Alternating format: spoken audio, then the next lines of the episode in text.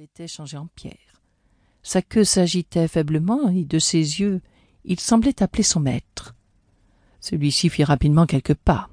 Au même moment, bondissant hors de son gîte, un grand lièvre déboula, montrant sa croupe jaune et filant comme une balle. Le jeune homme épaula son arme et fit feu avec précipitation. Quand la fumée du coup fut dissipée, il aperçut sans étonnement, mais avec ennui, son lièvre qui disparaissait dans le grand bois. Encore un de manqué, murmura-t-il. En se tournant vers l'épagneul qui l'attendait avec un air résigné. Quel malheur, hein Tu l'arrêtais si bien. Au même moment, un coup de fusil éclata sous la futaie, à cent mètres du jeune chasseur. Puis, après une minute de silence, un bruit de pas se fit entendre dans le goulis. Les branches s'écartèrent et un vigoureux gaillard vêtu d'une blouse de chasse en toile bleue, chaussé de grandes bottes et coiffé d'un vieux chapeau, apparut sur le bord du bois. D'une main il tenait son fusil, de l'autre il portait par les pattes de derrière le lièvre qui venait de sortir si vivement de son gîte. Il paraît que vous avez été plus heureux que moi, dit en souriant le jeune chasseur en se dirigeant vers le nouveau venu. Ah. C'est vous qui avez tiré, monsieur? dit l'homme à la blouse. Ouais, et fort maladroitement, car cet animal m'est parti dans les jambes et je lui ai envoyé mon coup de fusil à vingt pas. En effet, ce n'est pas brillant, reprit l'homme à la blouse avec ironie. Mais comment se fait-il, monsieur, que vous chassiez dans cette partie de la forêt? Mais j'y chasse, dit le jeune homme avec un léger étonnement, parce que j'en ai le droit. Je ne le crois pas, ces bois appartiennent à M. D'Herblay, qu'il ne permet à qui que ce soit d'y mettre le pied. Ah. Le maître de forge de Pont-Aven reprit avec un peu de hauteur le jeune homme. Si je suis chez lui, c'est sans le savoir. Et j'en suis tout à fait désolé. Je me serais égaré. Vous êtes sans doute le garde de M. D'Herblay. Et vous-même, qui êtes-vous? dit l'homme à la blouse, sans répondre à la question qui lui était posée. Je suis le marquis de Beaulieu, et je vous prie de croire que je n'ai pas l'habitude de braconner. À ces mots, l'homme à la blouse rougit beaucoup et s'inclinant avec différence.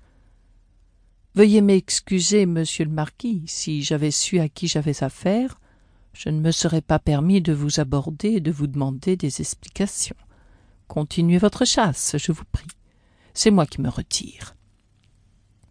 Pendant que son interlocuteur parlait, le jeune marquis l'observait plus attentivement. Sous son costume rustique, il avait bonne façon. Sa figure, encadrée d'une barbe noire, était belle et intelligente. Ses mains étaient fines et soignées. De plus, il venait de suspendre à son épaule un fusil d'une riche simplicité comme seuls les armuriers anglais savent les faire. Je vous remercie, reprit froidement le marquis, mais je n'ai pas l'honneur de connaître M. d'Herblay.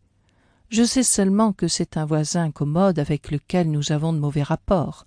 Je tiens absolument à ne pas tirer un seul coup de fusil de plus sur ces terres. Je suis depuis hier seulement à Beaulieu. Je connais mal le terrain et mon amour de la chasse m'a entraîné hors de nos limites. Mais je n'y serai pas repris. Comme il vous plaira, monsieur le marquis répondit doucement l'homme à la blouse. Monsieur d'Herblay aurait été cependant très heureux. Je m'en porte garant de vous prouver en cette circonstance que s'il est voisin commode, c'est bien malgré lui. Il a empiété sur le domaine de Beaulieu pour faire passer un chemin de fer minier.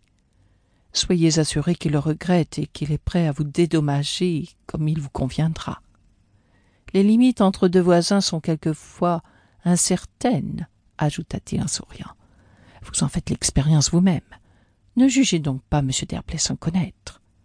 Vous regretteriez certainement plus tard votre sévérité. Vous êtes sans doute un ami du maître de forge fit le marquis en regardant l'homme à la blouse.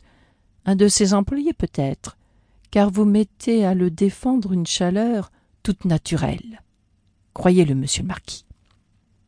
Et changeant brusquement la conversation mais vous ne me paraissez pas avoir été très heureuse, soit sur Beaulieu, soit sur Pont-Aven.